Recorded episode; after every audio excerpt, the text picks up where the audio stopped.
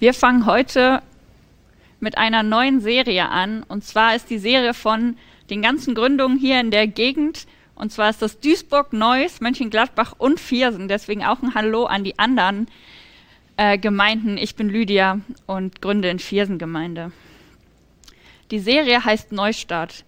Ich habe ein relativ altes Handy und so passiert das, dass ich ungefähr jede App relativ oft neu starten muss, weil irgendwas nicht funktioniert.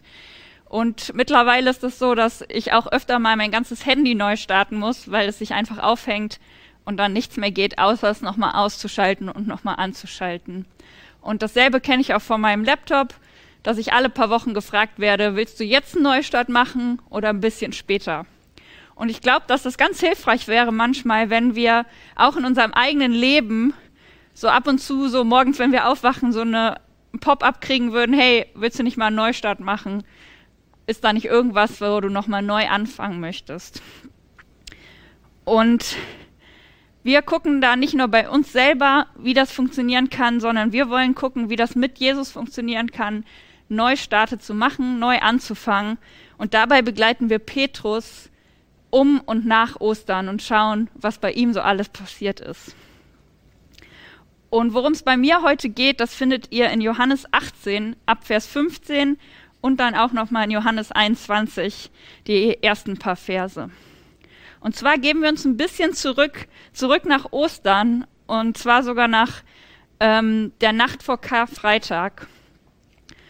Und da begleitet Petrus Jesus mit zum Palast des Hohen Priesters. Also er geht so weit mit, wie es geht, wo Jesus gefangen genommen wird.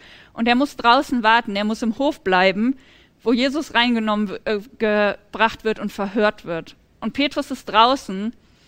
Und da sind so diese ganzen Angestellten vom hohen Priester, Diener, Sklaven, Knechte. Und Petrus wird gefragt, bist du nicht auch einer von denen, die da mit diesem Jesus immer rumgelaufen sind? Und Petrus sagt, nein, auf gar keinen Fall. Ist ihm vielleicht zu heikel, vielleicht ist ihm das doch einfach unangenehm. Er weiß nicht, was mit Jesus passieren wird. Er hat wahrscheinlich Angst. Und er sagt, nein, ich habe mit dem nichts zu tun. Ich kenne ihn nicht. Und er wird noch zweimal gefragt. Und nochmal und nochmal sagt er, nein, ich kenne ihn nicht. Vielleicht auch, weil es jetzt komisch wäre, auf einmal zu sagen, ich kenne ihn doch, oder weil er einfach Angst hat, ob er auch noch festgenommen wird. Und ein Hahn kräht und er erinnert sich, oh Mann, das hat Jesus mir gesagt. Er hat gestern Abend beim Essen mir gesagt, dass ich ihn verleugnen werde, bevor der Hahn kräht. Und jetzt frage ich mich so als Leser, Warum um Himmels willen hat Jesus Petrus gesagt, du wirst mich verleugnen? Wollte Jesus, dass Petrus irgendwie scheitert, dass Petrus von Anfang an denkt, ich werde es eh nicht schaffen, zu Jesus zu stehen?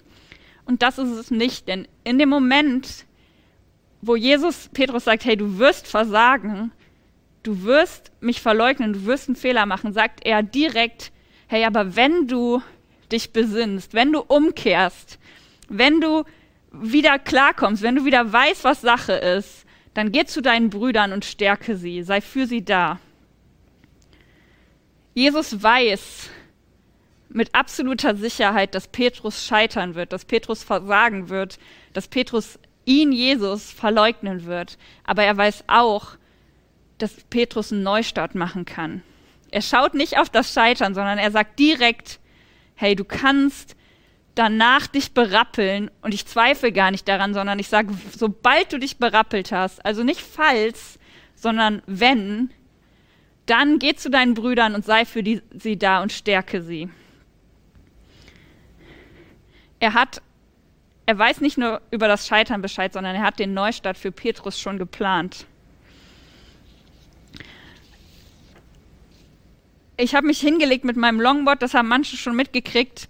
Und das Wichtige für mich war, und das habe ich in dem Moment gar nicht so bewusst entschieden, dass ich noch nach Hause musste und keinen Bock hatte zu laufen. Und deswegen bin ich nach Hause gefahren mit dem Longboard.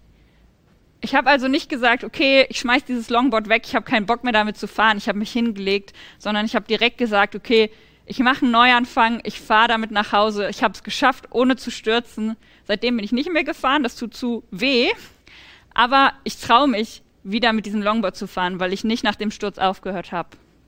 Und Jesus möchte genau das von uns. Er möchte, dass wir nicht nur wissen, dass wir scheitern, dass wir fallen, dass wir stürzen, sondern er möchte, dass wir dann sagen, hey, ich mache weiter, ich steige nochmal auf, ich versuche es nochmal. Und Petrus ist verständlicherweise traurig. Er verleugnet Jesus und in drei von den vier Evangelien steht, dass er anfängt bitterlich zu weinen und dass er geht. Er ist enttäuscht mit sich und das ist in Ordnung. Und Jesus sagt eben danach, wenn du wieder umgekehrt bist, wenn du dich berappelt hast, dann mach einen Neuanfang.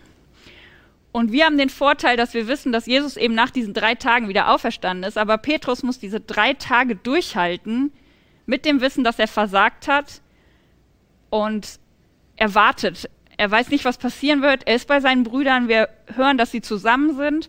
Und dann hören wir glücklicherweise, dass Jesus auferstanden ist und dass er ihnen begegnet, dass er den Jüngern auf ein neues begegnet. Und eine Begegnung finde ich besonders bezeichnend.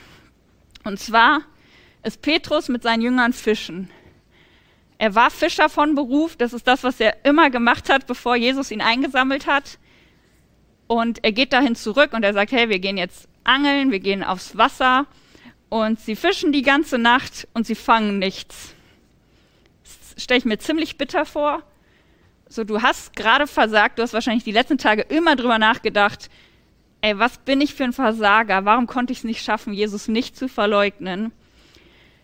Die reden wahrscheinlich über sehr viel, was sie mit Jesus erlebt haben, aber eben auch darüber, dass Jesus gestorben ist. Und dann gehen sie fischen und auch da passiert nichts, sie fangen nichts. Und dann steht morgens am Ufer ein Mann und sagt zu ihnen, hey, ihr habt nichts gefischt, dann fahrt noch mal raus, werft das Netz auf die andere Seite raus, dann wird es schon klappen. Und sie machen das und sie fangen unglaublich viele Fische, da steht irgendwas von 150 und sie erkennen, das muss Jesus sein. Es kann gar kein anderer sein als Jesus. Und Petrus springt aus dem Boot, schwimmt den Rest des Weges, weil es schneller geht zu Jesus, um bei ihm zu sein, um ihn direkt zu begrüßen. Und manchen von euch kommt diese Situation vielleicht etwas bekannt vor, weil Jesus und Petrus haben sich so kennengelernt. Petrus war fischen einige Jahre vorher. Das findet ihr in Lukas Kapitel 5. Und Jesus hat ihm gesagt, hey, wirf doch noch mal die Netze raus, auch wenn du die ganze Nacht nichts gefangen hast, das wird schon klappen. Und Petrus hat Fische gefangen. Und Jesus hat Petrus beauftragt, mit ihm zu gehen und ihm nachzufolgen. Jesus begibt sich zurück an den Anfang, den er mit Petrus hatte. Er sagt nicht nur, ich glaube daran, dass du es irgendwie schaffen kannst, einen Neustart zu machen, wenn ich nicht da bin, sondern er sagt, hey, ich bin dabei, ich bin bei dir und wir zusammen machen den Neustart. Wir fangen nochmal bei Null an. Ich sag, versorg dich wieder mit den Fischen, die du brauchst. Ich habe wieder Gemeinschaft mit dir. Ich setze mich mit dir zusammen, auch wenn du versagt hast. Und wir lassen es einfach beiseite liegen und fangen nochmal ganz von vorne an. Jesus versorgt Petrus mit all dem, was er braucht. Das sind die Fische, aber das sind auch, ist auch einfach diese Zeit, die Petrus mit Jesus verbringen darf. Sie sitzen am Feuer, sie essen zusammen und alles ist gut. Jesus erwartet nicht von uns, dass wir perfekt sind. Er erwartet nicht von uns, dass wir alles schaffen, dass wir immer erfolgreich sind. Er weiß, dass wir scheitern werden. Er weiß, dass wir ab und zu versagen und Sachen nicht hinkriegen aber er ist da, wenn wir scheitern.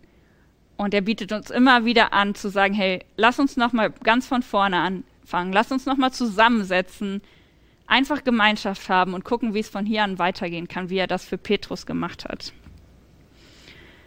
Und ich möchte dich einfach ermutigen, das im Hinterkopf zu behalten, nicht aufzugeben, wenn mal was daneben läuft, sondern zu sagen, hey, ich mache einen Neuanfang und ich weiß, dass Jesus mir dabei hilft. Und ich möchte noch beten.